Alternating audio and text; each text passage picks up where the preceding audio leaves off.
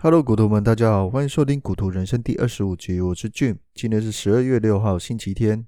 还记得上一次跟大家讨论的 CIS 大神吗？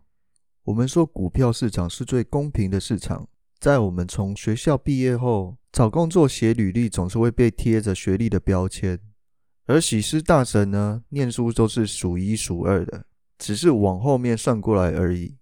今天要跟大家介绍这个大神呢。他的学历也不好，也是念私立的学校，跟习师齐名哦。那甚至可能还会超过习师。还记得上次说的 J 抗错单的事件吗？习师赚了好几个亿，但是呢，真正赚大钱的是另有其人，赚的还比习师更多啊！十六分钟就赚了二十个亿哦！我的妹啊，我只要零头就可以了。就连日本首富软银孙正义都跑去请求他来管理自己的资产。这位大神呢，从踏入股市的一百六十万日元到现在，资产已经超过四百亿。听说他买了四亿的大厦，都只是他的零头而已。跟席师的差别，这个大神呢，他是露脸的，他也上过媒体版面，被媒体称为 J 抗男。没错，今天呢就要来介绍大神 BNF 小手川龙的经历以及他的交易手法。BNF 小手川龙太绕口了，我就叫他小手吧。小手出生于一九七八年三月五号，是住在东京都港区的千叶县市川市。他从二十一岁初入股市，只用了七年的时间，身价暴涨了一万倍以上。对于小手呢，他更喜欢 BNF 这个绰号。BNF 的来源是因为他在日本的 BBS 站 Two Channel 发言所用的昵称。这个取名是来自于美国华尔街知名的投资人 Victor Niederhofer 维克多·尼德霍夫的名字。小手刚开始呢，就跟一般人一样，都是在千叶县念幼稚园，一直到高中，一直到考上了东京某私立大学法学部的大一。大学嘛，就像台湾一样，有你玩四年，反正时间还多，就过着白天上课，晚上打传说对决的无限循环的生活。一眨眼就来到了大学三年级，当时他才二十一岁。三年级总该是要紧张了吧？看着同学个个开始写履历、找实习的时候，小手也觉得开始要准备面对社畜的生活了吧？这时候他以为自己的一生大概就是跟其他日本人一样，成为上班族，下班就陪着课长去应酬喝酒，喝到把领带打在头上唱歌跳舞。结果一次偶然的机会下，小手为了要查资料。进到了图书馆，偶然间来到了专门放金融理财书籍的区域，随便挑选了一本股票入门的书，一读了下去，刹那间就好像发现了新大陆。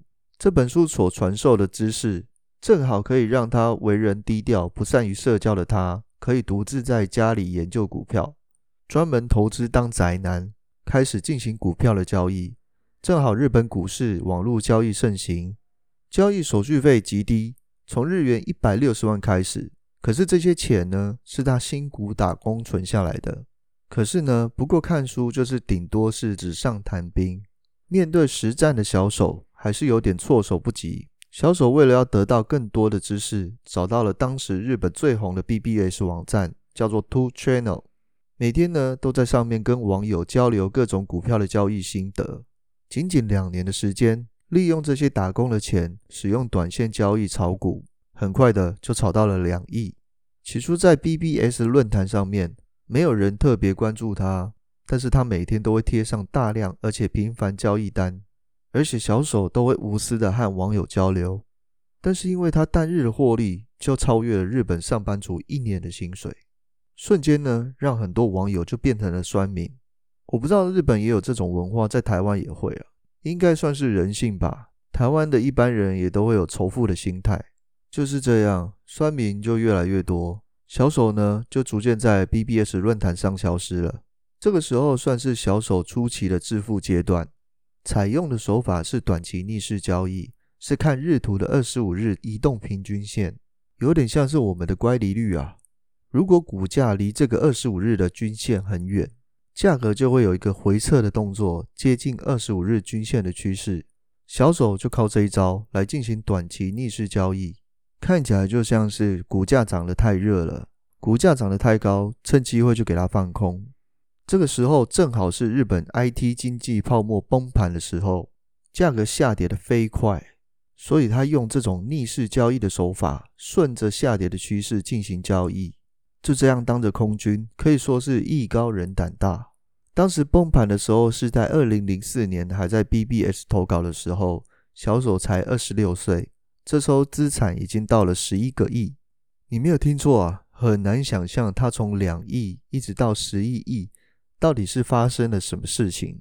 一两年就可以冲到这么高的资产，所以可以预见当时的崩盘的确是很严重。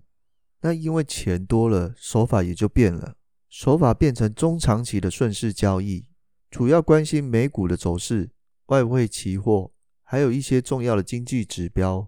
换句话说，也就是他关心的是全世界的动态，再通过自己的交易经验进行交易。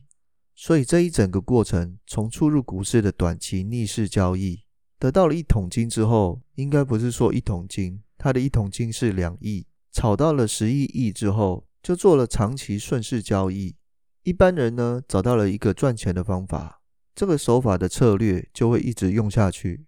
可是他是根据当时的时空背景，不断的改进自己的交易手法，这是我们值得学习的地方。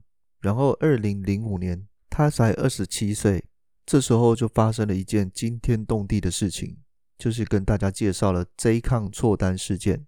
一块钱可以买六十一万股，一开始呢，股价就狂跌。这时候日本的股民当时都傻住了，一块钱可以买六十一万股，是电脑坏掉了吗？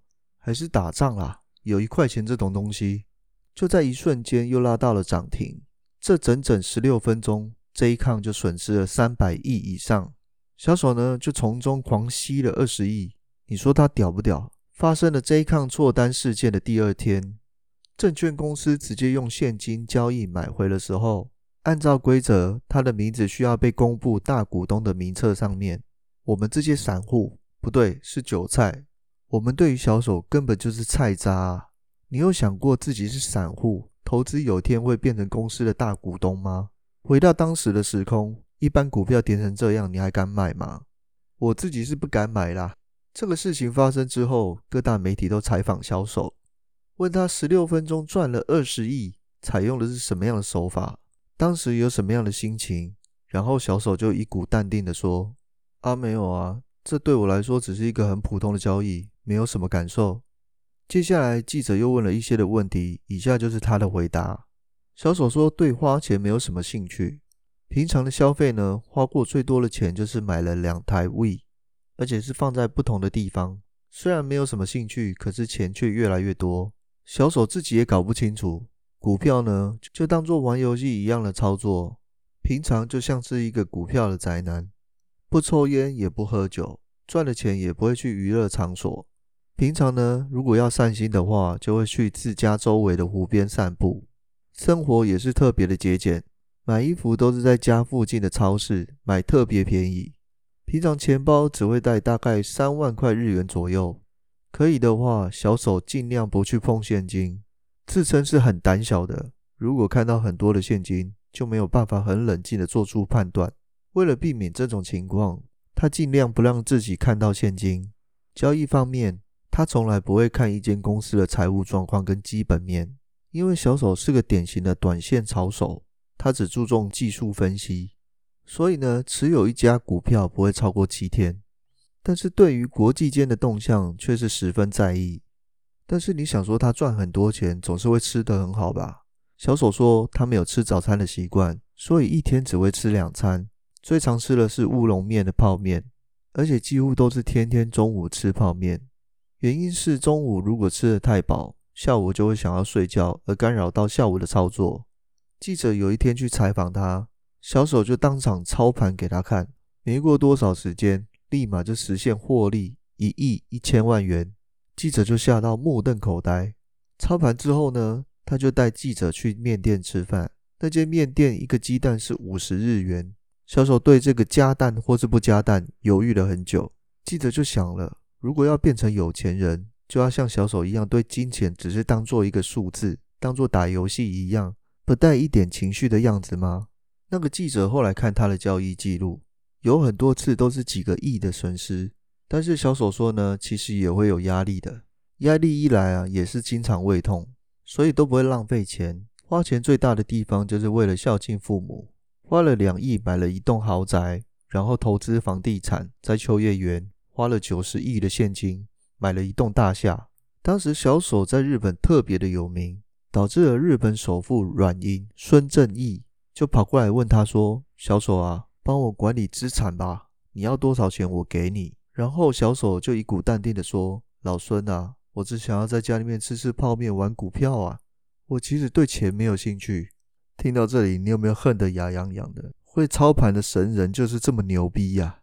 我也想过有一天如果成为股神，我也想要对首富郭台铭、郭爸爸这样的嘴回去。看来成为股神啊，就要从不爱钱、吃泡面开始做起。股徒我呢，从今天就开始吃泡面。自从这些记者采访之后呢，小手觉得太有名。然后生活就受到了很多影响，就开始消失在人们的视野中，不再出现。之后也没有接受过任何的采访，也没有人知道他现在在干嘛。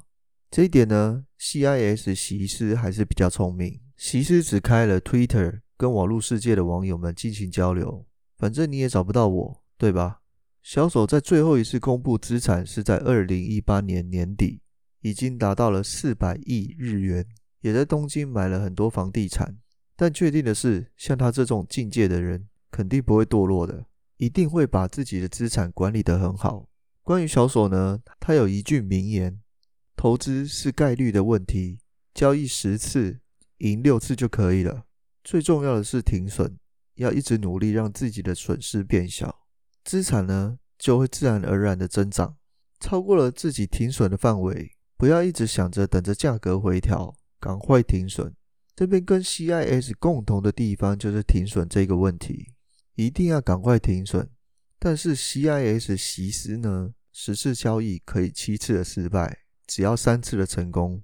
但是每一次的成功就可以让他弥补好几次的亏损。由此可知，停损这件事情道出了交易的本质：不断努力把损失控制在最小，那你的资产就会自然而然的增长。CIS 席斯也说了。一定要克服这种人性的弱点，你才能脱颖而出。但是大多数人都做不到，所以呢，各位年轻人多学学这些名言，参透这些道理，发誓不再当韭菜。下一次就不是当股徒了，就是当股神。好了，那今天跟大家介绍这个日本两位的大神就到这边啦。那如果大家喜欢，那帮忙点个五星。如果希望听更多古城的金句名言，吸收一些有用的经验，请留言告诉我，也欢迎订阅我，我会分享更多有用的资讯给各位。下次见喽，拜拜。